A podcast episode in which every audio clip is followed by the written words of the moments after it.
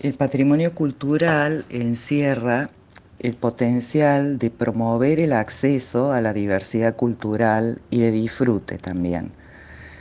Puede enriquecer el capital social, conformar un sentido de pertenencia individual y colectivo, que ayuda a mantener la cohesión tanto social como territorial.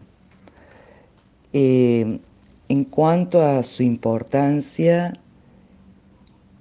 en la sociedad actual, el principal valor del patrimonio cultural es aquello que representa en la sociedad actual el valor histórico como recurso para generar identidad, prestigio y fortalecer la cultura del pueblo.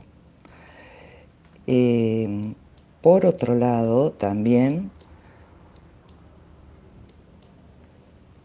investigar sobre patrimonio cultural implica tener muy en cuenta em, dónde poner el ojo cuando uno está pensando en proteger y en conservar ese patrimonio cultural, sea tanto material como inmaterial.